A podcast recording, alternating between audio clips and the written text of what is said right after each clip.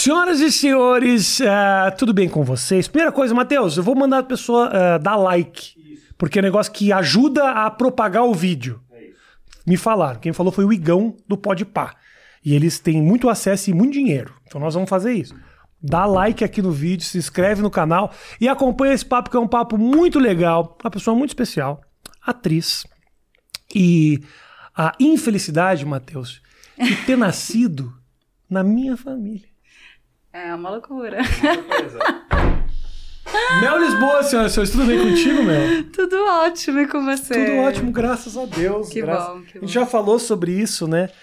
Uh, o pai da Mel é primo irmão do, da minha mãe e a gente foi se conhecer há sei lá. 4, 5 anos atrás. Não. Ah, mais, não. Mais, bem né? mais, mais, é quase mais. 20. 2000, era 2000 e... 2000 e pouco. 2005, 2006. Por aí, é. é. é 2005, 2006. Você tá bem? Tá tudo certo? Olha, dentro da situação ah. atual, ah. né, do mundo, eu tô bem. Como Saúde, é que, tudo certo. Como é que você lidou com essa... Tá vacinada? Tô vacinada. Como é que você lidou com essa coisa da Covid? Alguém, Plena, plenamente alguém, jacaroa. Alguém por perto pegou? Ai, muita gente pegou que eu conheço, muita gente é, sofreu bastante e infelizmente eu tive alguns conhecidos que vieram. Faleceram? É, faleceram, sim.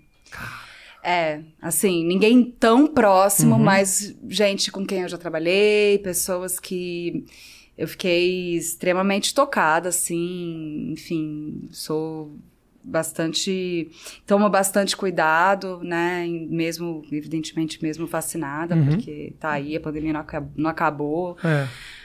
Enfim, é uma loucura que tá acontecendo. Mel, me fala o seguinte: você vem de uma família artística, né? Teu pai músico, tua mãe trabalha era era me fala que me esqueci é completamente. É astróloga. Astróloga, exatamente. Você tem uma coisa de comunicação, assim e tal. Isso de alguma maneira te deu um direcionamento profissional para virar atriz? Era algo que você, menina, já achava legal? Fazia pecinha de teatro na escola e tal?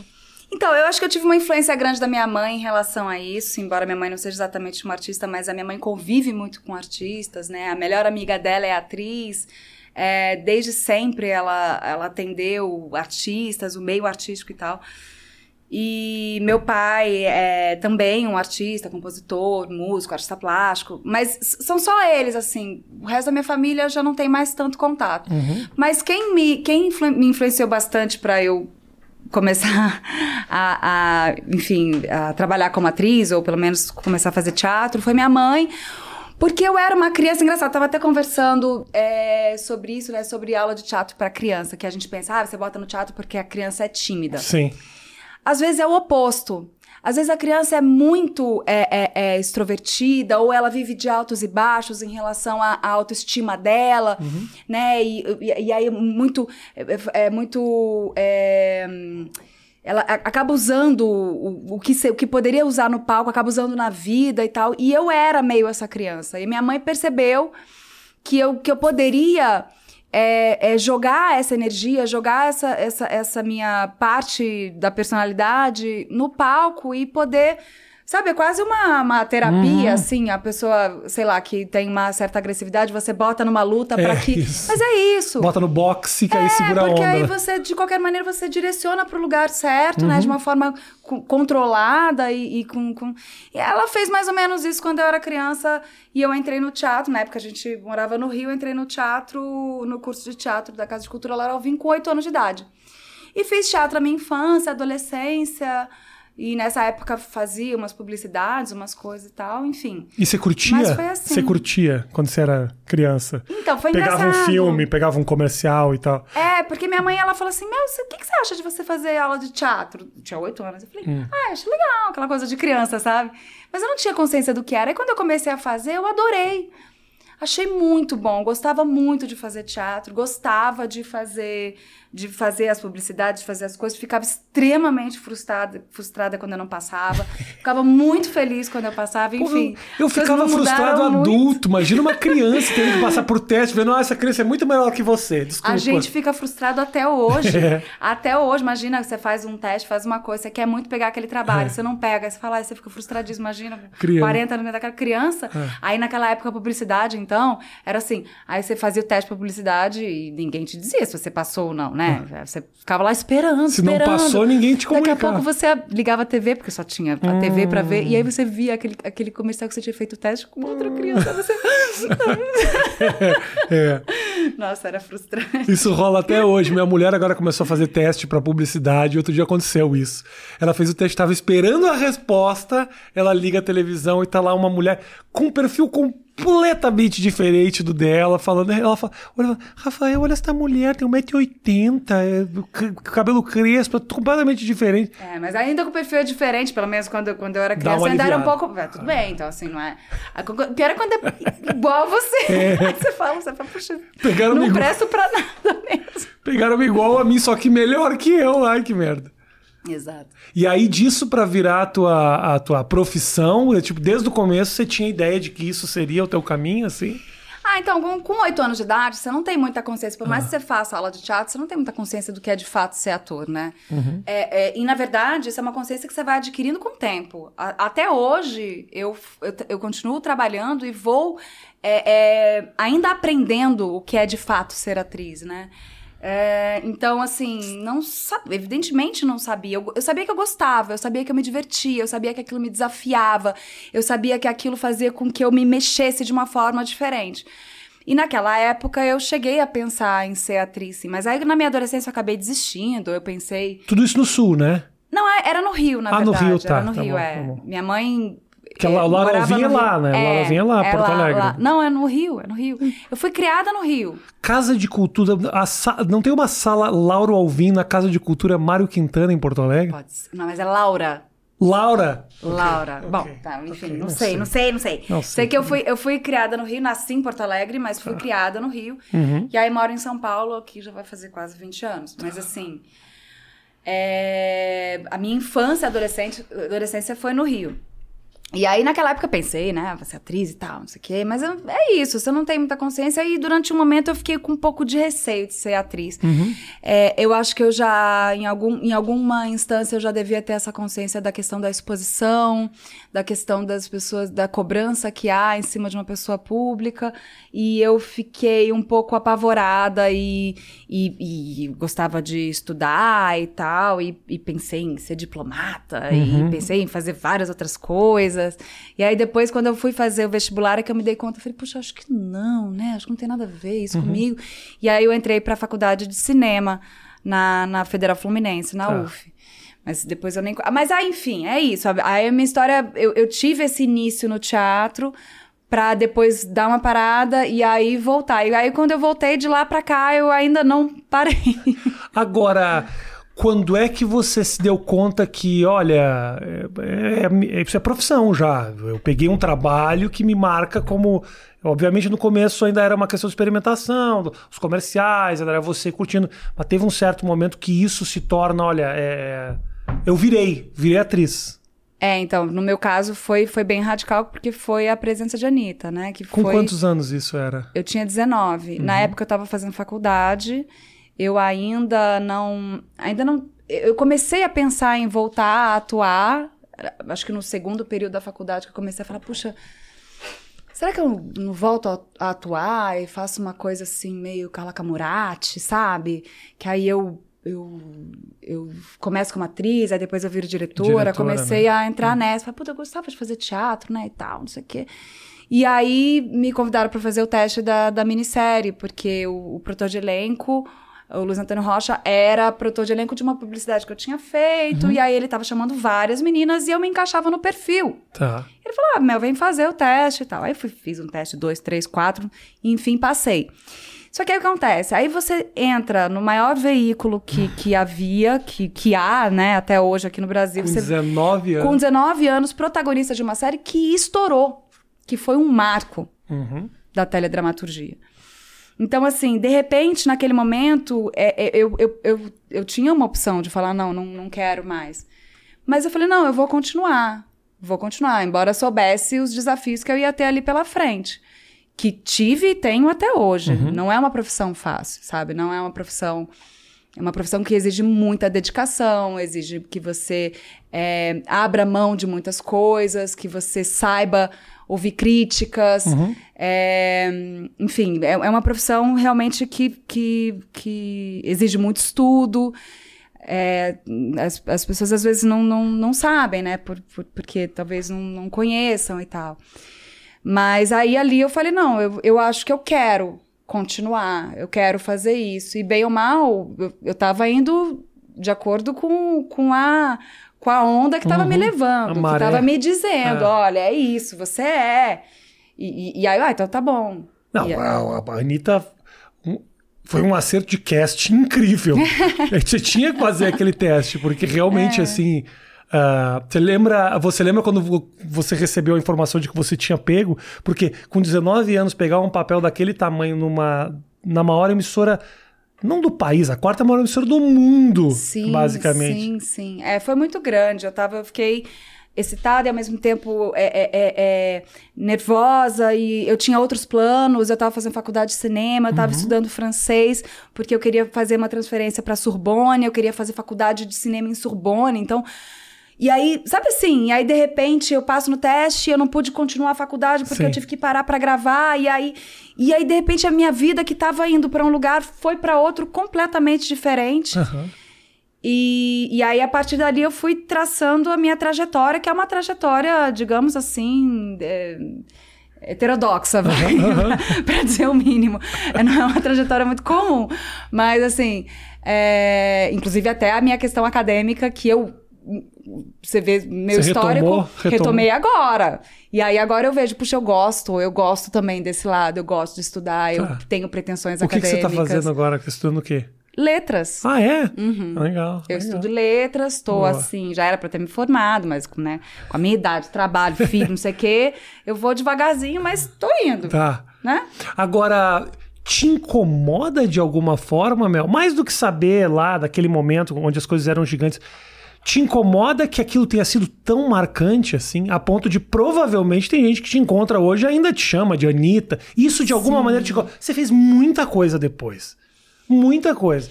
Isso de alguma maneira você fala, pô, eu tô, eu tô, eu tô Rita Lee, eu tô fazendo. Seria tão bom se me chamassem de Rita, porque já passou tanto tempo aquilo. É algo, de alguma maneira isso te toca, assim? Eu acho que depois de tanto tempo você passa a entender. Uhum. A entender e e aí você já não tem uma, uma coisa tão passional em relação a isso. Você já não leva tanto para si. Tá. Igual a gente estava falando antes sobre a, a, gente tem que se fortalecer uhum. e entender e tal. É, depois de 20 anos, eu entendo de uma forma completamente diferente como eu entendia mais é, no início, né? Uhum. Quando a coisa era mais recente. E mesmo porque também a minha trajetória foi para um outro lugar e eu tenho um, um, outro espaço que não é o mesmo espaço. Claro. Não estamos. A gente é, foram passar, passaram duas décadas, então tudo mudou muito. Uhum. Então a gente tem que entender também como funcionava antigamente, como funciona hoje. É uma série de análises que, que se pode fazer. Essa discussão ela é muito longa, né, Dudu? É... Realmente, porque é um conteúdo que uh, não só a série, né? Mas muita coisa daquele momento absolutamente nunca iria passar perto de um veículo grande como a Rede Globo, que falava de um cara muito mais velho, namorando uma mulher muito mais nova, menor de idade, que tinha. É, ainda é louco que quando a gente para. Essa conversa comigo sempre aparece, porque eu sempre falo umas merdas, o cara olha para trás e fala, mas o Rafinha falou isso há tanto tempo. Uh, hoje em dia o que a gente fala na internet fica marcado, tá ali, é. né? É como se tivesse dito ontem. Na televisão ainda tem essa coisa, tipo, não, foi uma obra que foi ao ar lá em 1900 e, em 2000 ou 1999 e que ficou naquele momento. Mas mas ainda é usado como exemplo do tipo, olha como era a televisão antigamente, olha as é. coisas que a gente via. É, mas eu acho que a gente não pode ser anacrônico. Claro. A, gente tem, a gente tem que entender a coisa no momento em que ela foi feita e como o mundo era, como era a cabeça uhum. é, do, do, brasileiro é, ou do mundo em 2001. Ou se você pega um, um filme da década de 30, 40, não uhum. importa. Como era a cabeça de um estadunidense naquela época, não sei o quê. É, é, a gente tem que, a gente tem que, claro, até pra gente poder ter o olhar crítico, até pra gente poder fazer um, fazer um questionar e pensar no que a gente, na, nas, no, né, no que a gente evoluiu ou involuiu, enfim, pra gente poder avaliar o que a gente tá vivendo hoje. Porque senão, você, se você for olhar com um olhar de 2021, uma obra que foi feita em 2001, claro você, você inevitavelmente vai encontrar coisas ali que você vai falar, cara, mas como era possível fazer um negócio desse? sabe? Mas é, é, é, preciso entender a obra na, na época em que ela foi feita. Você não pode tirar, deslocá-la do tempo em que ela foi feita. Quer uhum. dizer, claro, você pode. Mas assim, eu acho. É injusto, eu acho é que eu acho que, na verdade, você está fazendo uma, uma anacron... Você está sendo anacrônico, uhum, sabe? Você, uhum. você não está de acordo com o tempo que ela foi feita, para entender. As pessoas olham muito, quando olham para trás, falam os absurdos que os trapalhões falavam e tal. Mas, querido, 1985 se coloca naquele lugar e olha como o mundo era. Não que fosse certo, Não. obviamente, assim, uh, certos preconceitos, uh, mas tudo bem, mas vamos entender como as coisas evoluíram pra gente chegar onde a gente tá. Né? Exato, né? e é interessante você observar dessa forma é, e, e pensar, gente, como é possível que as pessoas riam de uma piada dessa? E elas riam. E isso é, é, é, é triste, na verdade. E é interessante de você entender como que a, a, a, a consciência das pessoas em relação a tanta coisa evoluiu. E que bom, uhum. sabe? Então são vitórias que a gente conquistou. E, e, e, a, e essas, e esses é, objetos, esses produtos, enfim, o que for, seja né, trapalhões, ou um livro, ou um filme, ou sei lá o que for, estão aí para nos mostrar isso, para como prova não adianta você apagar e fingir que isso não claro, existiu. Claro, claro. Porque, na verdade, muita coisa ainda existe. Uhum. Então, assim, é importante que a gente, que a gente coloque os pingos nos is nesses lugares, sabe? Tem uma discussão hoje que é muito nessa linha. Primeiro que, assim, realmente as coisas evoluíram. Eu nem tanto, né, Matheus? Eu tô no processo, né? Eu não. Eu tô ainda crescendo ainda, né? 45, acho que já tá na hora de evoluir um pouco, né? Mas... Crescer mais, eu tô ferrado, não, gente. É, não. Cheguei aqui, esqueci o quanto você era alta. É. Aí você fala assim, oi, tudo bem? É tão desagradável, né? É muito desagradável pessoa muito alta. A pessoa muito alta tem que ser muito legal. Calma, eu fala assim, que coisa desagradável. Você, você tá certo. Eu sou fora dessas proporções naturais. Tenho 1,98m, não tem porquê. Mas é uma discussão que tá rolando muito grande agora. É das estátuas uhum. que também marcam uhum. momentos. Por exemplo, assim, Sim. tem uma estátua aqui na, na, na, zona norte de, de São Paulo que é do. Não é na zona norte, é o sul, né? Borba Gato ali, né? Uhum. Os caras botaram fogo no Borba Gato. Sim, porque sim. o Borba Gato representa, assim, a violência contra as minorias, as invasões, uh, as mortes, os assassinatos. de ele indígenas. Tá ali, bonitão. Bonitão como herói. Se a gente for olhar os nomes das estradas, das ruas, das pontes, nome de ditador, de, de torturador, de não sei o quê. Tá cheio, ó. A gente até esquece. Uhum. Assim, então são homenagens a pessoas que a gente tem que questionar sim. Então, assim, o fogo, há uma, há uma simbologia nisso. É, é, eu acho, assim, como eu falei, acho que a gente apagar a história, tentar apagar a história, é, tô falando aqui, não sou especialista nem, nem nada, mas é, assim. Aqui não, não existe não, isso. Só pra, só pra deixar bem claro que ah. não é uma questão. É realmente um. Eu venho pensando sobre isso é, há um tempo, né? Essa questão do. Será que vale a pena a gente apagar a história porque ela não, não é bonita? Uh, não, porque a gente tem que lembrar. Uhum. Até para que a gente não repita os mesmos Isso, erros, né? Para que a gente tente não repetir os mesmos erros, embora estejamos num momento em que a gente não só está repetindo os mesmos erros, como a gente está melhorando nos erros. É, é uma tá coisa inacreditável. Aprimorando as cagadas. Aprimorando as cagadas. É um tipo, momento inacreditável que a gente está vivendo no Brasil e no mundo, mas é assim. Mas é por isso mesmo que é importante que a gente que a gente volte, que a gente olhe e que a gente de repente você pega um negócio desse, você bota num museu, Pega um Borba Gato, aquela estátua horrorosa uhum. de um cara mais tipo, horroroso ainda. Os maiores problemas é que ela é muito feia. É, ainda é horrorosa a estátua, mas assim. Mas tudo bem, você bota ali no museu. E aí você explica exatamente quem era essa pessoa, o que, uhum. que exatamente ela fez. Tira o heroísmo, tira os bandeirantes que uhum. fundaram e que, que, que essa expressão horrorosa, civilizar. Civilizar significa que mataram Mata. os indígenas, roubaram a terra. É um negócio horroroso. Então, assim, Vamos, vamos dizer realmente o que é, vamos colocar aí ali, e aí você mostra E aí, de repente, as pessoas olham e falam, nossa, gente. É. E olha, olha, ficou décadas na cidade de São Paulo como uma coisa espetacular. É, como o Como símbolo. O símbolo da, da, da, da civilidade, da, do progresso. Ah. Eu concordo com você. Aí você fala assim. Aí, quem sabe, assim, eu tô aqui projetando uma coisa, né? Que espero que a gente possa. um- Mas assim, quem sabe daqui uma- umas décadas as pessoas possam olhar e falar: gente, que absurdo, você acredita que, É. que as pessoas achavam normal isso? A verdade é o seguinte, né, Mel? Ah, por trás de coisas simples do dia a dia tem barbárie. O tênis importado é feito com o trabalho infantil na Ásia. É inacreditável. Entendeu? Tem tra... Eu fui fazer, quando eu fazia a liga, eu descobri que tinha uma obra do governo estadual que lá na sua base tinha trabalho escravo de gente que estava aqui no interior, aqui em aonde que era? Ah, Ribeirão Preto, sem o seu RG, sem os seus documentos, trabalhando para poder pagar pela comida. Pra comer. Então, É. assim, essa mesa, a gente não sabe de onde saiu. Então, é importante expor essas coisas. Pô, a gente fez uma matéria gigantesca mostrando o trabalho escravo na Zara. Os caras aqui os, eram, eram bolivianos Sim, em sim. tecelarias sim. aqui no Bom Brás, Retiro, em é. Bom Retiro. Entendeu? Então, realmente. ah, e passa. E passa e ninguém mais fala. Ninguém mais fala. Acabou. Mas aí também tem essa efemeridade também das, da- das coisas. As pessoas aí elas falam, aí bomba, e daqui Uhum. a pouco, puf. Ninguém mais fala, acabou. Próximo assunto, próximo assunto, que precisa, precisa ter clique, precisa Então, ter clique. é exatamente essa ferramenta, exatamente esse sistema que você acabou de contar, do qual o nosso querido ah, psicopata presidente da República se aproveita. Por quê? Tem uma merda muito grande acontecendo que pode realmente me prejudicar. Não, mas é, é voto impresso. E aí, opa, voto impresso, voto impresso, voto impresso. Mas calma aí, e isso aqui? Mas ele faz isso desde que ele. Aí nós estamos discutindo Desde algo que não antes. existe Sim. simplesmente para tirar o foco de alguma coisa que é real. E, e aí tem um, todo um, um circuito que eu acho. Eu tô divagando aqui, hein, Matheus? Se liga que eu tô indo longe aqui.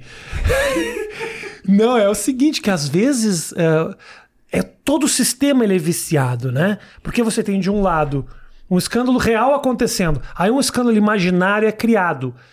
A- a- os, ve- os veículos de comunicação sabem que eles também lucram em cima disso aqui. Por quê?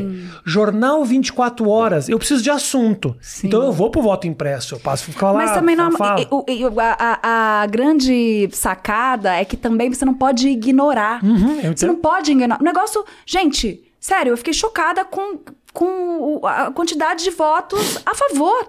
Como assim? É, é. Não, eu, eu critico na internet, tem moleque de 25 anos pra falar mal de mim. Não. não, não, Você confia na urna porque você é burro. Eu falo, oi, tá bom, então. É, é, então, isso é uma falta total do- também do conhecimento do que era o, o, o, a- o sistema de- é, eleitoral do voto impresso, quanto era fraudado, Uhum. quanto era complicado, né? A gente. Ah, vamos estudar, vamos olhar a República Velha, vamos Isso. ver o cada presidente, vamos ver como que era o esquema. Porque as pessoas- Vamos estudar pra é. ver realmente. As pessoas acham que a corrupção nasceu no Lula. As pessoas acham que nasceu Sempre ali. é a mesma desculpa. Quando você vai estudar a história do Brasil, é a mesma desculpa, gente. Até a caça ao comunismo, é desde, desde a República Velha. É, é- é corrupção, é contra o comunismo, pela família, pelo... Muda o assunto, né? E, e É, e o povo cai. cai, Cai, né? cai. É impressionante. Mas assim, é- mas o que eu tava querendo dizer é que você tem ainda uma... uma, é, um assunto que você levanta, que né, você, você não, né? Aquele homem lá. É, você levanta um assunto que é, ele também não pode ser ignorado. Falando assim, eu, Mel, sei lá, tem uma coisa pegando fogo, tá rach- racha- rachadinha, filho dele na berlinda ali, não sei o quê. Ah. Aí cinco. Ah, porque aí cinco tem que voltar. Você fala assim. Porque assim, Você como é não- que você vai ignorar? Eu não sei, eu não sei. Porque esse AI-5, ele é só distração. É- é- Ele não mas- quer dizer muita Mas coisa. mais ou menos, você demole. você- É, entendeu? se, é, a gente, é. se a gente demole. Aí vou eu não falando, vou ficar na passa. rachadinha, o cara vem dar um golpe militar no Brasil, é. Passa! Entendi. Sabe, eu não sei, eu não sei. Na verdade, assim, tô falando, também não sou cientista política, não sou, sou interessada, estudo, ouço, leio, quero saber, quero. a- Mas assim, não, não é a minha especialidade, realmente, mas assim. Eu fico, tá. E aí uma você- coisa real tá acontecendo. Aí tem uma Concordo. coisa que é inventada. Mas essa coisa inventada, é, a gente ignora? Porque aí você olha também, você olha no Afeganistão, os caras. O golpe é real. Então, assim, essas coisas acontecem. Não é uma coisa de 200 anos atrás, é uma coisa de Não, agora. gente. Então, é, eu sei, eu Não. entendo. E- e- É, é enlouquecedor. é enlouquecedor. Agora, como que ah, ah, a arte foi muito prejudicada né, nesses últimos anos? Muito. Filmes, projetos abandonados, séries abandonadas. Uh, Rouanet virou sinônimo de. de, de o- é o vilão da história moderna, assim, né? Sim. Projetos de, de, de dança que aconteciam. Arte, arte. Ela é, ela, ela é um dos pilares da comunicação de um país. E se mata Sim. isso, assim, né? Foi do dia pra noite. Bom, acabou. É, assim, a arte, como sempre, é, é, faz parte da, da natureza da arte, ela, ela resiste, né? Ela é, também é resistência.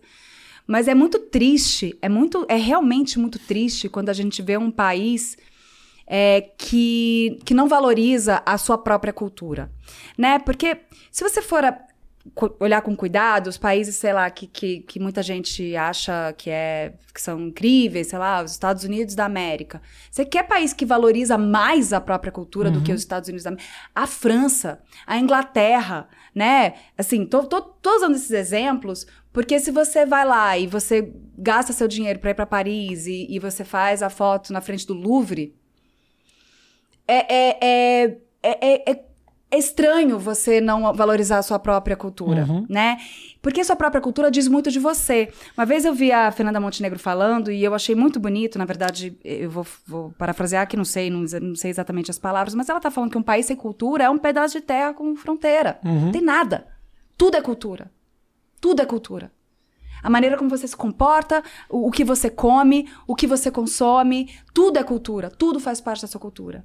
E é, o ser humano, é, eu tenho refletido muito a respeito disso, porque a arte e a cultura ela é inerente, ela é uma condição é, fundamental do ser humano. Do ser humano, eu digo para você ser humano. É o que te diferencia também dos animais, além do, do encéfalo altamente desenvolvido do Aham. polegar opositor, né? Já falava Jorge Furtado. Jorge Furtado. Além disso, existe a capacidade de metaforizar as coisas, a capacidade de você é, é, se ver em ação e se representar o tempo inteiro. Então, por isso a gente conta histórias, por isso a gente ouve histórias, por isso a gente desenha nas cavernas a, a, a, a caçada que você fez. Por isso você aprende a escrever, porque você precisa passar alguma coisa para uma outra pessoa. Você inventa o teatro, porque você está representando a própria vida.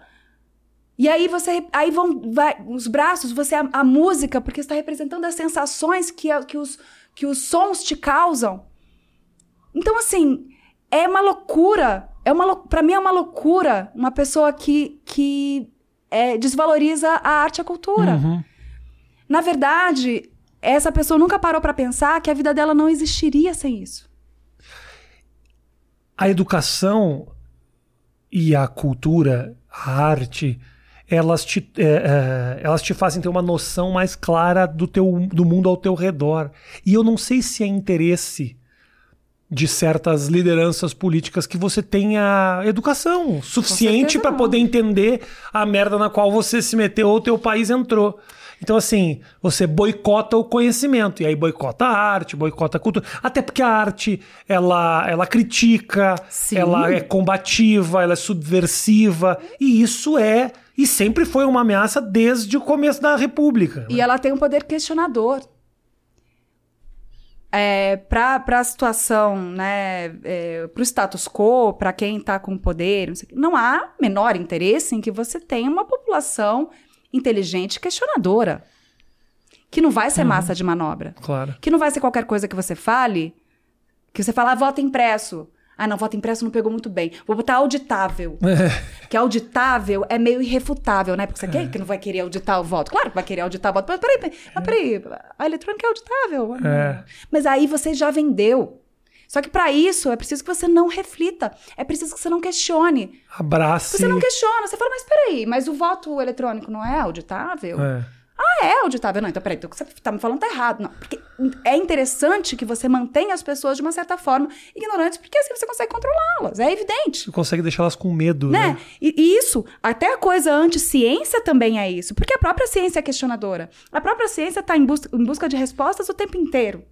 Certo? Uhum. Tem muita gente que não quer que você vá em busca de respostas. Quer que você simplesmente compre uma historinha já pronta para você. Total. E assim você é totalmente controlado. É, assim você fica, você fica na, na coleira, né? Uhum. Nesse tempo teu ah, atuando TV, assim, quem foi a pessoa que você atuou, você falou, porra, essa aí é foda, hein? Pô, essa aí manda bem demais, que você ficou impressionado com... Primeiro, assim, se sentiu feliz de estar trabalhando com alguém e, e- e ficou muito impressionado tecnicamente, você fala, meu, eu tenho muito que aprender aqui. Ah, eu felizmente eu tenho isso sempre. Sempre, sempre, sempre, sempre, assim. Ah, pra, pra dar um exemplo, agora eu tô fazendo um trabalho nesse momento em que eu também observo meus colegas, não é pra TV, é pra teatro, Ah. mas assim, observo meus colegas e falo, caramba, eu tenho muito pra aprender. E isso é muito legal, porque isso me desafia, isso me tira do meu lugar de, de conforto, isso faz com que eu busque coisas que eu talvez não, não que eu não me arriscasse Aham. buscar, né? Então, assim, agora eu tô fazendo um trabalho com a direção do Fernando Neves, com a Rosi Campos, Uhum. que é a história do teatro, né? É, a Cíntia Falabella e o Fernando Paes. Então, é assim, eu olho pra eles e fico, gente, incrível, demais. é muito bom estar aqui, sabe? Aham. Então, então eu tenho a felicidade de, em diversos trabalhos que eu fiz é, e faço, me encontrar com pessoas que, que, eu, que eu aprendo muito. Muito, muito, muito. Assim, que a gente tem uma troca muito boa. E que eu olho e admiro fico babando, assim. Quando você fez a. Você fez um um rec- Record, né? Aham. Como é que é fazer teledramaturgia nesse nível? Assim? Se eu não me engano, era coisa. Era, era, tinha, é, religiosa, não tem que você fez? Eu fiz duas, duas. Eu fiz uma série, Isso. que foi Sanção e Dalila, Uhum. e depois eu fiz a primeira fase dos Dez Mandamentos. Eu fiz os seis primeiros episódios, que era a fase ainda. Como é que é fazer essas coisas bíblicas na, na Record, assim, que o cara fala de um jeito, aí tem um extintor de incêndio, a pessoa tá de relógio. Mas numa- tô numa época aqui, Olha. quando desliga, eu ligo meu celular, mando um WhatsApp pra alguém. Ah, eu acho que é, a gente é, é trabalho, né, como qualquer outro, e a gente tem lá um. ahn, tentar entender um pouco a, a época, mas também entender que o, o que a gente tem de registro é também sempre o, o que se via sobre aquela época, assim, se você for estudar, assim, por exemplo, a Cleópatra. tá. A gente tá falando sobre isso, né? Até em questão na minha faculdade, tradução, pensar em imagem, a imagem da Cleópatra. Tá. Se você bota ali no Google, imagem da Cleópatra, você vai ver diversas Cleópatras. Dependendo da Cleópatra, da época que você vai ver, ela tá uma Cleópatra meio anos 60, meio anos 20, Ah. meio não sei o quê. Então Diferentes depende. leituras da, da Claro, Cleópatra. porque depende muito da época que você tá fazendo, né? Assim, isso é. a- tô falando porque são coisas que a gente não tem um registro, né, tão, tão próximo. A gente tem algum, né, algum- algumas coisas, mas ainda era. né, não tinha tridimensionalidade, não tinha. Não tinha Claro, é. é, ponto de fuga, não tinha, sabe? Então, assim, a gente tem ainda uma certa restrição em relação a exatamente como eram essas figuras e tal. Mas, é, mas eu acho que tem isso, né? Tem essa questão de ser o, o trabalho. Para mim, eu fiz. No caso, como eu não segui as novelas que foram mais longas, então tem um certo desgaste nesse sentido, qualquer novela, por conta de ser muito capi muitos capítulos. Aham. Eu fiz duas séries, duas minisséries. E foi um trabalho que eu, que eu adorei fazer. E, né, sempre tem essa coisa da gente. Da gente aprender mesmo também, né? Essa coisa de o trabalho que, que o trabalho do ator te proporciona, que eu acho muito legal. Que talvez eu nunca fosse estudar exatamente egiptologia, Tá. se não fosse eu fazer os Dez Mandamentos, sabe? Mas aí você estuda, pra você poder saber minimamente o que você tá fazendo. E é legal, é bacana. Eu, quando deu a novela do Jesus, eu fui. Me consultaram. Pra fa... eu, se eu não me engano, era pra fazer Jesus. Te falei isso já? É. Mas um Jesus tatuado, uma coisa moderna. É a nova leitura de Jesus. Não, um Jesus 2021, ora, né? Por que não? Eu tenho certeza que Jesus tinha mais ou menos a minha cara. É. Judeu, narigudo. feio, alto, magro. Eu, eu, eu seria um excelente. E eu teria feito. Olha, Record, você perdeu, porque eu teria aceitado muito fazer Jesus. Nossa! Mas ia dar um trabalho pras maquiadoras e maquiadores, E pra hein? assessoria de imprensa, pra limpar as merdas que Jesus fez antes de gravar a novela. Nossa! Calma aí, esse cara tá fazendo Jesus. Ah, que ma- maravilha. mas eu achava genial, assim, cara, você, essas criações, porque eles têm um know-how muito grande que é criar também essas imagens, porque elas sabem que, o que, que esse público consome e quem é o Jesus que esse público conhece. Entendeu? Então- Então, a leitura da história é uma leitura que eles estão acostumados nas igrejas, assim. Eles sabem como as pessoas veem isso. É, essas personagens, elas têm um- uma certa. Já elas já são um pouco. Elas já têm. São personagens que são caracterizadas por tradição, já, né? Tem uma certa tradição na caracterização delas. Eu, é, eu tô lendo agora o livro da, da, da Renata Palottini também, que é sobre é, dramaturgia, criação de personagem e tal. E aí tem um momento do, do livro que ela fala sobre, sobre personagens de tradição. Então você pega um- o, o, Jesus, ele tem um, uma tradição de personalidade e até por conta de todo. Ai, desculpa. Tem problema. Mas por conta de, de, de- de questões. é, é, é, como é que chama? Euro, euro, europeizantes, né? Aham. De torná-lo louro de olho azul e não sei o quê. Mas você tem uma, uma figura e uma imagem e um tipo de personagem que é o que você espera Uhum, do uhum. Jesus, né? Você não vai esperar uma coisa muito diferente daquilo. É. Então, ele, é, é, esses personagens se enquadram um pouco nisso. a, a- essa tua. No momento que você fez lá aquela, aquela série que foi muito grande na Globo, teve uma continuidade pra você? Você teve que dar uma respirada naquele momento em que aquilo acabou, você lembra?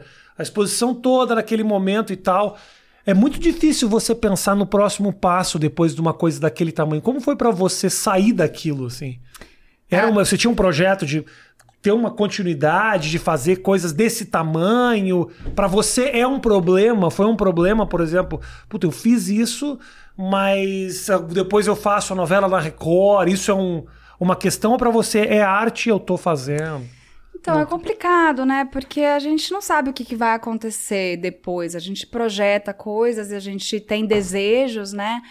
Mas a vida às vezes vai te mostrando outros caminhos, te dando outras alternativas, ou às vezes te fechando portas em alguns lugares. Isso é natural na trajetória de todo mundo, também foi na minha. Então, assim, é... mas uma das coisas que eu. que, claro, naquele momento foi uma avalanche, tá, né? Porque foi um sucesso muito grande, então havia uma exposição muito grande, uma exposição diferente da que é hoje. Não havia redes sociais, a internet não era nada, era super 60 pequenininha. pontos de audiência o negócio Então era uma coisa televisão, revistas, jornais, era uma coisa a mais, né? É. É. E a Enfim. revista e o jornal às vezes falavam da televisão, ou Fa- seja, Sim, né? né? Então, assim, aí você tem ali um um mundo bastante diferente do mundo de hoje. Mas eu tinha uma, uma, uma coisa, isso eu lembro, e é, é engraçado revisitar isso hoje, assim, com esse distanciamento. Porque eu tinha, eu tinha uma consciência muito grande da, da minha, da, da minha vulnerabilidade como atriz, da minha fragilidade por conta de falta de estofo, falta de experiência, falta de conhecimento, falta de tempo de voo. sabe? Claro, claro. De tempo no palco, de, de estudo. Eu sabia disso. Então, os seus recursos são muito escassos. Uhum. E se você tá ali, começam a te, a te, a, a te, te solicitar para um monte de coisa e você tem uma escassez de recursos, chega uma hora que aquilo se esgota. E, e, Te e eu, expõe, né? Expõe a fragilidade. né? é, expõe, expõe a sua vulnerabilidade, expõe os seus pontos fracos, expõe, né? Você não tem um, você não tem ferramenta para se proteger nesse sentido, né? E a outra coisa era que também eu também e, e- e nesse ponto também eu sempre gostei muito de é, de ter a, a, a base forte, né? De não ser uma coisa superficial do ponto de vista você é conhecido porque você é conhecido e, e, enfim, você não investe muito no, no, é, no estofo. Eu, eu sempre quis investir no estofo. Esse sempre foi um desejo meu. E aí, de certa maneira, com isso que eu tô te falando, que é que é que são desde oportunidades que surgem, escolhas que você faz deliberadamente, ou é, portas que se fecham, nãos que você recebe, é, eu acabei, de certa forma, nesses 20 anos, conseguindo um pouco é, é esse, me, me, me é, realizar esse desejo, né? De me aprofundar um pouco mais, de ter uma, uma base um pouco mais sólida, de, de, de reunir ferramentas e, e, e recursos para hoje poder é, ter, ser uma atriz que tem, que tem um, um, um, que pode se proteger um pouco mais. Uhum e que, que pode ter mais. tem um leque mais, mais amplo de possibilidades para coisas diferentes. Então, assim, eu acho que isso, para mim, independente das, do, do, que foi exatamente, né? Desde, como eu falei, escolhas deliberadas ou não que eu recebi, mas isso acabou me, me levando para esse lado. E quando eu olho minha trajetória, eu falo, puxa, mas lá atrás era isso que eu queria. Claro, que doido, claro, né? Claro. Então. Não é, não é, obviamente, você era muito novinha, né, cara? Muito nova, muito nova. Muito nova, muita coisa. Eu lembro da. da... É, poderia ter dado muito errado, pensa. É. Eu tenho uma tem a história do, do menino lá que fez o Igor. Lembra? Cigano Igor. Ricardo Mack. Exatamente. Ele, ele, um cara que eu vi uma entrevista, ele viu uma entrevista dele outro dia. Obviamente, né? não era ator, era modelo, as aspirações eram completamente diferentes. Mas um cara que fala assim: eu fui jogado num lugar que eu não estava preparado. Mas você não tá preparado. E me, e me, e me exigiram algo que eu não tinha como entregar. Sim. Mas ao mesmo tempo, um cara vindo do sul, maravilhado pela oportunidade, não tinha como dizer não. Sim, porque sim. quando que talvez não apareça essa oportunidade de novo na minha vida. E aí você acaba se colocando numa barca que você não consegue é. comandar, assim, né? É, o caso dele é, é, semelhante ao meu nesse sentido, né? Porque não importa o, o, o que ele fez antes, se ele era modelo, se ele. Né? Você, você tá. O, o despreparo é, é, é, é similar. Então, uhum. assim, a questão é, é uma. É, eu acho que ali teve uma coisa que ele foi muito criticado, né? Então, e Ele isso. Foi destruído. Isso é, é muito difícil de você lidar. Que é o que eu tô falando assim. Que a coisa, ser ator não é tão simples assim, porque a gente tá exposto a crítica o tempo inteiro. As pessoas chegam descem a lenha no seu trabalho e falam assim: ah, ela é horrorosa, inexpressiva, parece um robô, não sei o quê. Ainda falam da sua aparência. Ah, ela é feia, ela é dentuça, ela é orelhuda, ela não sei o quê. Você ela, ouviu ela tá uma... velha. É um monte de coisa que você ouve. Então, assim, você tem que. Você tem que. sabe, você respira, porque vira e mexe, você recebe alguém. De, você ouve, lê, né? Alguém descendo a lenha no seu trabalho. Mas teve alguma que você ouviu que falou: ai, gente, que isso? Você lembra? Não, eu, eu, falei, eu falei essa porque essa eu achei engraçada. Assim, uma pessoa criticando a minha aparência física e falando que eu era dentuça e orelhuda.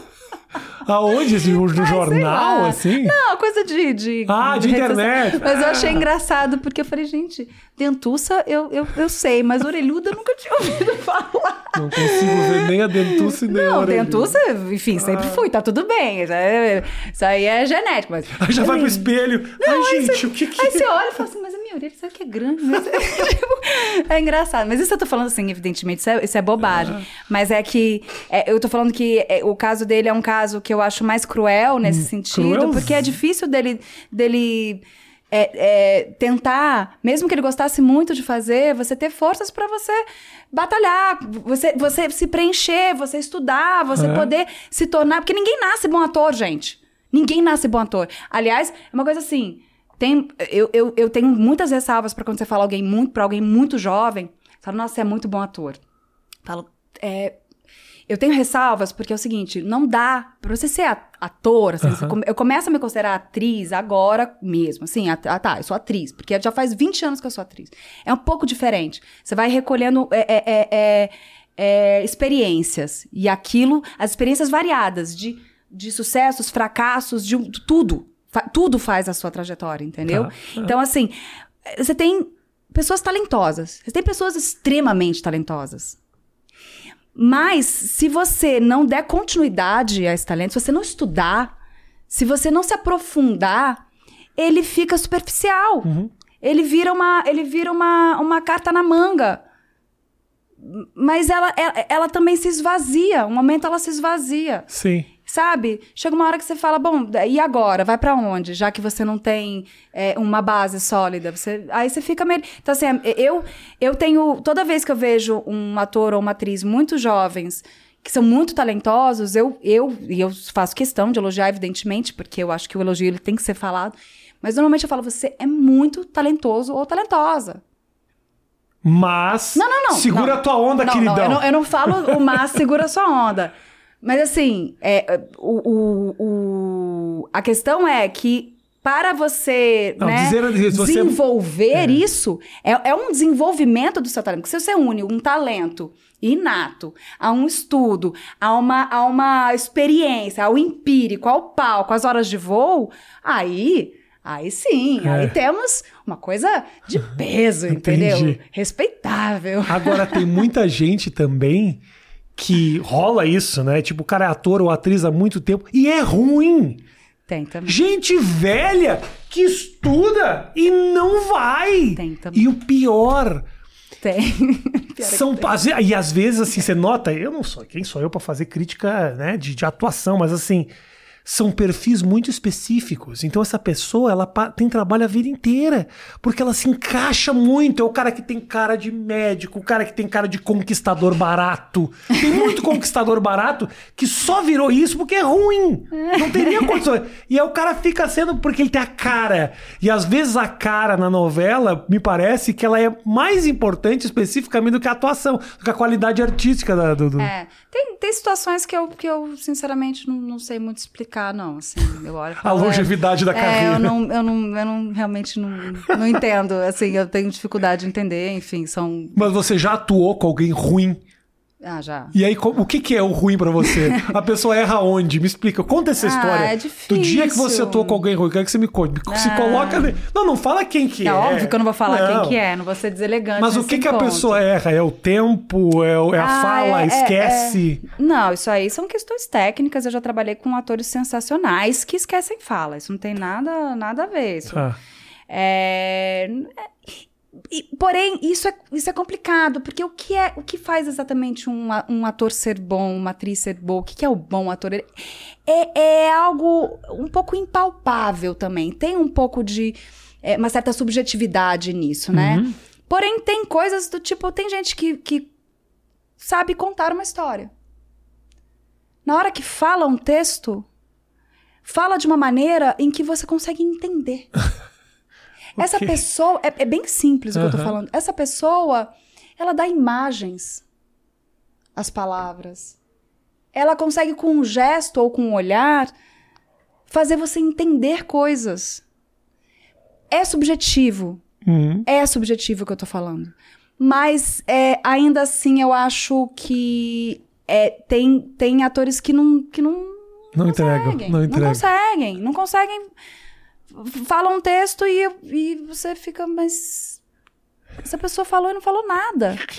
Disse nada. É complicado. Eu É, sei. bem complicado. Mas assim, é, é isso. Ao mesmo tempo que eu tenho sorte, né? De. Mas a- até com isso você aprende. Se você for esperto, até com isso você aprende. Aprende algo que você não deve fazer. Entendi. Sabe? É, você olha e fala assim, tá. Faz, faz de novo pra eu saber como é que não se faz. é, meio isso.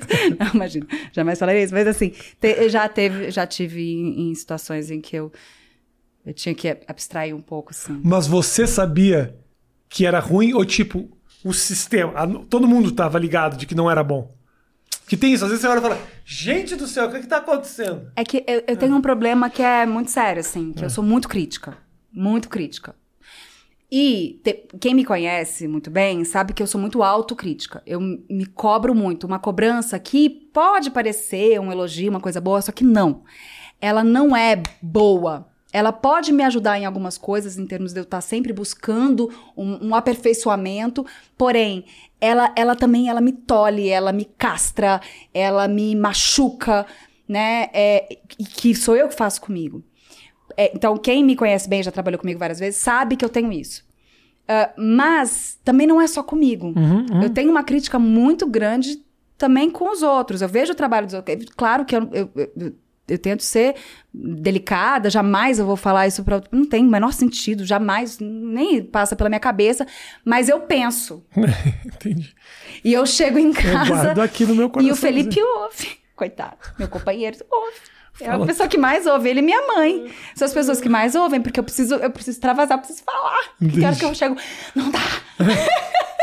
Não dá. O inteiro. Ai, não dá, não dá. Aí sabe que você tá quieta, mas aí você chega em casa, aí você tem que extravasar. um pouco. Né, é o seguinte, olha só. Eu pedi pra galera mandar umas perguntas, tá? Nosso papo é esse, tá, tá, tá lindo. Tô adorando, inclusive. Mas, ah, então tem umas perguntas que as pessoas mandaram. Que são curiosidades. Eu te mostro, são perguntas Aleatórias. aleatórias. Provavelmente vão falar de alguma polêmica ou qualquer coisa do gênero. E você me fala, Rafa, não quero responder. E a gente vai pra próxima, assim, Uhum. sem problema nenhum, tá? Porque.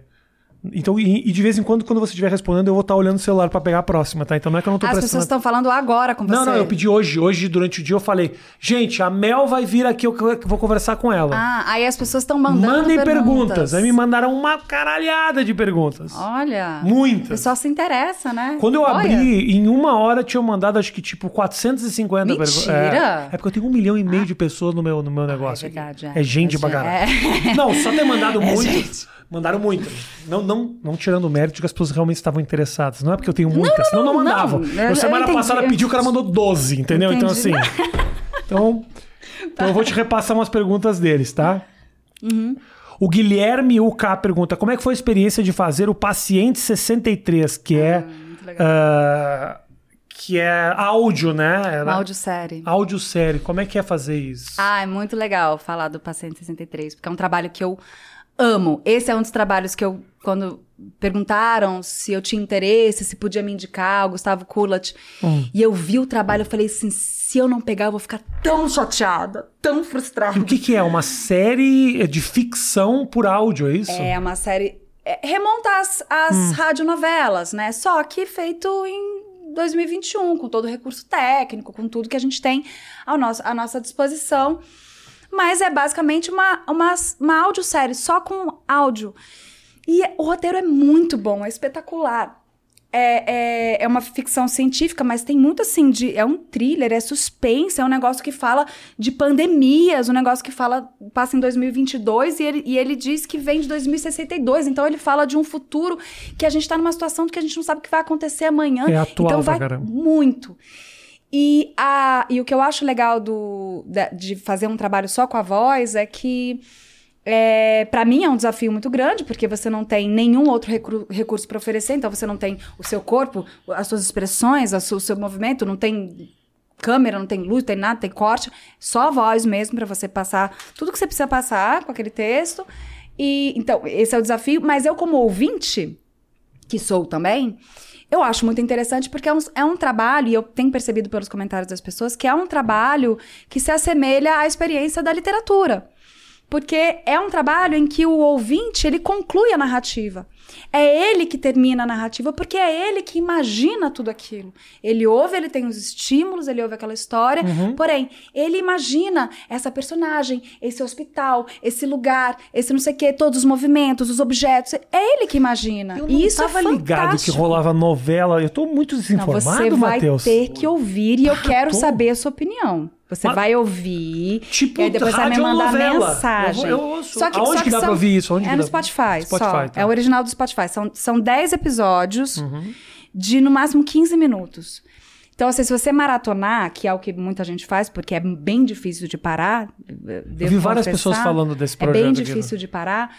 Você vai. É como se você tivesse assistido a um filme, que vai dar menos de duas horas, só que você pode fazer isso lavando sua louça, né? Varrendo sua casa, arrumando sua cama.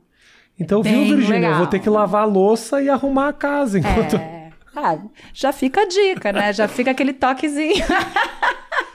Olha aqui, ó. A... Ó, pra você ver, só pra prova das pessoas, é realmente as perguntas das pessoas, tá, Matheus? Porque senão o pessoal fala que.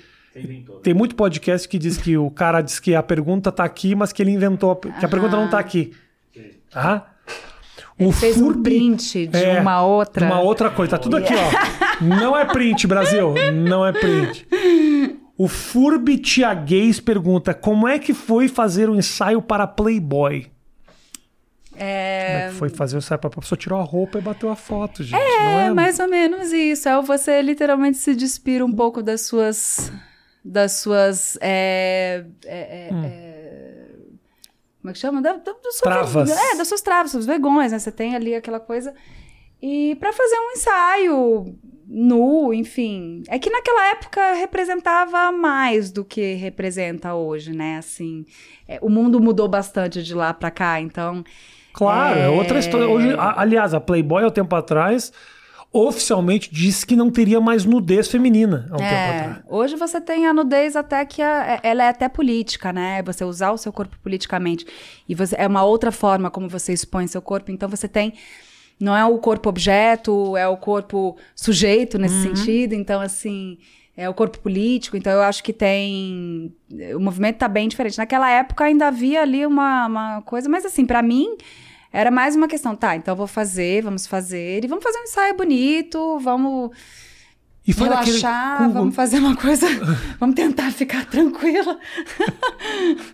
né? Você ficou nervosa, tipo. Ah, nunca é, é, um não é exatamente uma coisa confortável. Tenta se, se colocar no Não. meu lugar. Assim, não é uma coisa exatamente confortável. Pra mim não foi exatamente confortável, mas havia era uma equipe pequena, era poucas pessoas. O Duran foi fotógrafo, já conhecia o Duran, então era assim, era, tipo, três pessoas ali, tá tudo bem, sabe? Eu fiz um ensaio com o Duran, sabia, Matheus? Ó, Fiz, fiz. pelado? Cara, era meio pelado mesmo. Aí, tá É. vendo? Saiu na. Cadê? Quero ver, mano. Quero a foto, quero provas. Não, é bonito porque era um outro momento da minha vida, eu era mais jovem, né? Hoje em dia eu não faria esse mesmo ensaio, não. Fiz, era pra revista RG. Sabe a revista RG? É chique. Chique. É, na época que eu era famoso, né? Hoje em dia. hoje em dia perdemos aí muitas oportunidades nessa vida. O Duran não chama mais. Duran não chama mais. Também Mas não me era chamou meio- mais, então tá tudo bem. Mas era. era não, era não era pelado. Era. era Sensual. Não, eu Era um ensaio sensual. Parei pra pensar. Era, eu era uma de cueca, mas que de uma maneira tapava pra parecer que eu tava pelado. Era ah, isso. sei, com a- a- a- o lençolzinho, os negocinhos. Exatamente. Não, não. E aí teve uma que eu mesa. tirei de lado, que eu tô num Hum. sentado, e aí eles apagaram de Photoshop a minha cueca pra parecer que tava. Eu tava Ah. Tá com o vendo? laptop em cima do. Ah, Isso os tá na trocos. internet, Virgínia. Você acha que eu vou também? Rafinha Bastos Pelado. pelado. procurar. Tranquilamente, pode Pronto, pesquisar no tá Google bom. aí, Brasil. Ah, Hã? Cafona, deixa eu ver. Pera aí. Não, não, não, mas pega a foto do ensaio. Não, essa foto da capa é ridícula, é ridícula. Para aí, para aí. Olha essa aqui. Aqui. Mas Você acha que eu consigo enxergar daqui? Sem óculos, gente? Ó. Para aí, salva aqui, abre pra mim Deixa aqui, ver, ó. Save. Dá um abre, abre no- na, na- na horizontal. Eu trouxe a, a Mel pra mostrar eu pelado. O quão ridículo é isso? aqui, ó. Ó, Aqui, ó. Photoshop, tá vendo? Tudo jovem mentira. Rafinha aqui, ó, jovem. Eu não tava pelado. Com... É o, truque, é o truque do cinema do negócio do, de cena de sexo, gente. Tapa sexo. Ah, Funciona é, assim. e Só que é um, é um. Photoshop, é um Photoshop analógico. Você vê como as coisas mudam. Eu já fui tipo símbolo sexual, Matheus. Pois é. Não é só você não, Mel. Também. Não é só você não, Mas é- que... Isso não se enquadra na minha realidade hoje em dia, né? Vamos deixar bem claro. Pessoal aqui pergunta direto. Ai, como é que ela faz pra continuar? Essas coisas bem pergunta de rede TV, assim. Ai, ela é tão linda, ela continua tão linda. Aqui, ó, o... Não, não olha mais. Chega, chega, chega. Tá bom, tá bom. Não me humilha, tá? Não me humilha. Não, não me humilha. vendo? Tá, tá bom, não, não me expõe, não me expõe. Sexy, sexy. Muito sexy. Ah, o César 12 pergunta o seguinte: Como é que foi pra você ver a situação toda que aconteceu com o seu parceiro de cena, o José Maier? Com essa coisa do, das acusações de assédio, dele sair da, da, da Globo. Obviamente faz muito tempo, mas É. é aquela pergunta que, tipo, se você quiser responder, responde, mano. Tá. É, eu, eu não tenho muito o que falar, assim, nesse sentido, porque é, é a história eu ouvi tanto quanto ele, e evidentemente eu sempre vou dar credibilidade pra mulher, sempre, Uhum. sempre. É, e, e é isso, né? Se, se ele fazia essas coisas, que sirva, né, como, um, como uma, um símbolo também, assim, de uma época que a gente tem que mudar mesmo o comportamento, é, porque senão você vai você vai mantendo determinados é, uma, uma cultura de enfim de, de assédio, seja moral, sexual, que se que se perpetua e que, e que faz mal para muita gente. Então, assim, mas assim, é, diretamente sobre esse caso e sobre ele, eu não, eu não tenho muito o que falar, assim. Até porque também, não, não, não só desse caso específico, mas existe uma justificativa de muita gente que é, eu venho de um outro tempo. Ah, não, mas é que eu fui educado de uma outra forma. Essa desculpa já morreu há 40 anos atrás. Já era até para as pessoas terem. E não é só dele, eu vejo absurdos na televisão. Tem, o Silvio Santos esfrega nas pessoas como se fosse assim, ah, ele é velho, que legal, ele é... Gente, não, ele é... Gente, ele é isso não é justificativa, Não é nenhuma né? justificativa. Não é justificativa. E, e, e, é, e é muito interessante que, que, que as pessoas percebam que isso não é uma justificativa. Tem que mudar, né? O comportamento tem que mudar. É, assim, na Netflix, quando eu fiz lá o Coisa Mais Linda, uhum. eles têm um, um, um... Você tem que participar de uma reunião sobre assédio, todos, todos, todo mundo, equipe, elenco, é obrigado a participar dessa reunião, em que eles falam sobre assédio, não apenas o assédio moral e, e, e sexual, mas todo tipo de assédio que uma pessoa pode sofrer ou pode é, é, praticar. E que eles tenham, assim, um apoio, né? E eu acho que isso tinha que ser divulgado é, em todos os, os ambientes de trabalho. Uh, porque são práticas que são perpetuadas, que, se, que permanecem e que justificam, que acabam legitimando crimes, que acabam legitimando uma série de problemas na nossa sociedade e que aí a gente dá essa desculpa, ah, mas é porque ele é de outra época. Porque... Uhum, não, uhum. não pode. Não pode. Mas para isso é preciso que tenha realmente um controle maior, que, que, que, que não, não, não se passe tanto pano, né, nesse, nesse, nos termos, né, mas que não, que não haja essa permissividade, porque a, o assédio ele é uma coisa que cala as pessoas, porque as pessoas têm medo de expor, uhum, uhum. porque elas expõem o trabalho delas, a vida delas, e aí às vezes você se cala para tentar se proteger, só que isso faz com que a coisa vá se perpetuando e nunca acabe. Então, assim, é importante que se fale. Esse caso, ele é um caso simbólico, né? Do ponto de vista de ser um símbolo mesmo, né? De ser um, um marco que, que repercutiu muito. E, e eu acho que é, é preciso que as pessoas tomem consciência e se sensibilizem cada vez mais para que isso não passe a ser mais uma prática, porque a partir do momento em que uma geração é, não ensina para outra, não passa para outra, você não nasce sabendo fazer essas coisas, você reproduz um comportamento. Você vai lá e reproduz, porque o, o seu tio faz assim, porque o, o, seu primo faz assim, porque o seu coleguinha faz assim. É, Estou colocando também masculino, mas assim, em caso de, né, de assédio também moral, mulheres, coisas que você pode, enfim, que todo mundo sofre e, e, e, e, e pratica, são exemplos que você recebe, né? E, também. Então, assim, como que você. Como é que a gente. Como é possível melhorar isso? É mudando o comportamento claro, claro. e não passando para frente. É isso. Falei pra caramba, né? Falei que não, não, não. Você falou. Falar, falei. Você falou. não, eu, de verdade, enquanto você estava falando, eu fiquei pensando muito. Me bateu um medo, assim, de alguém tirar de contexto essas coisas, assim, sabe? Ah, sim, mas. E saiu uma rola, matéria né? do tipo. Mel Lisboa se pronuncia sobre os assédios de José Maia, sabe? Não, isso rola bastante. Eu, eu toda Se vez você que eu... tá vendo isso aqui, não faz isso. Não, toda vez que eu, que eu dou uma entrevista ou que eu falo alguma coisa que eu sei que eu tô tocando em pontos polêmicos, é... Eu, Tá. eu já, assim, eu sei que isso pode acontecer. O- a única coisa muito grave mesmo que eu vejo que também acontece é você descontextualizar uma fala, montar um outro vídeo Sim. e você, você, você fazer uma fake news. Isso, isso também, Mas Tá é isso. rolando. É, uma- uma- oi, oi, muito. isso é assustador. Mas depois, depois você pensa. Quando você chegar em casa, você pensa, ah, eu quero cortar aquilo aí, É, a gente corta. te- te pensa, não tem problema nenhum. Eu fico porque quando eu repasso as perguntas das pessoas, geralmente são assuntos que não necessariamente eu toco, mas Uhum. que a turma traz. Eu fico meio pensando, puta, mas e aí? Será que alguém não pega essas coisas, tira de contexto? Eu sou todo noia, ele sabe disso. É, mas é importante Sou todo ser. Eu, preocupado com essas coisas e. eu também, eu também sou, sou, eu também me preocupo, sabe? Mas é porque é uma questão que vira e mexe, isso me perguntam também. Eu nunca, nunca respondi assim, então. É, porque na verdade é isso, é uma coisa que eu, eu ouvi falar tanto quanto todo mundo. Não é Uhum. porque eu fiz um trabalho com ele há 20 anos que eu sei exatamente como ele se Como comporta. aconteceu? Então, assim, e como é, esse fato aconteceu, como aconteceu com outras pessoas. O que eu posso falar é sobre a questão de assédio que, que acontece e que eu acho que não pode se perpetuar, que a gente tem que mudar. Beleza, vamos para a nossa. Ah, aqui, ó. Mais duas perguntinhas que tem para você. O Patrick Ferreira te pergunta: você já ouviu muitos, muitas piadinhas com o seu nome Mel? no colégio. Eu já. Hum, ela está doce. Hum, é, esse sabe... mel. Eu quero um pouco deste mel. Ah, você deve ter nossa, ouvido várias. Já. Nossa, não. Quero um pouco deste mel, você deve ter não, ouvido. Não, não, não, não, não, não, fala isso, não. não. Lembrou de momento. Não fala isso, por favor, por favor. Não faz isso, não.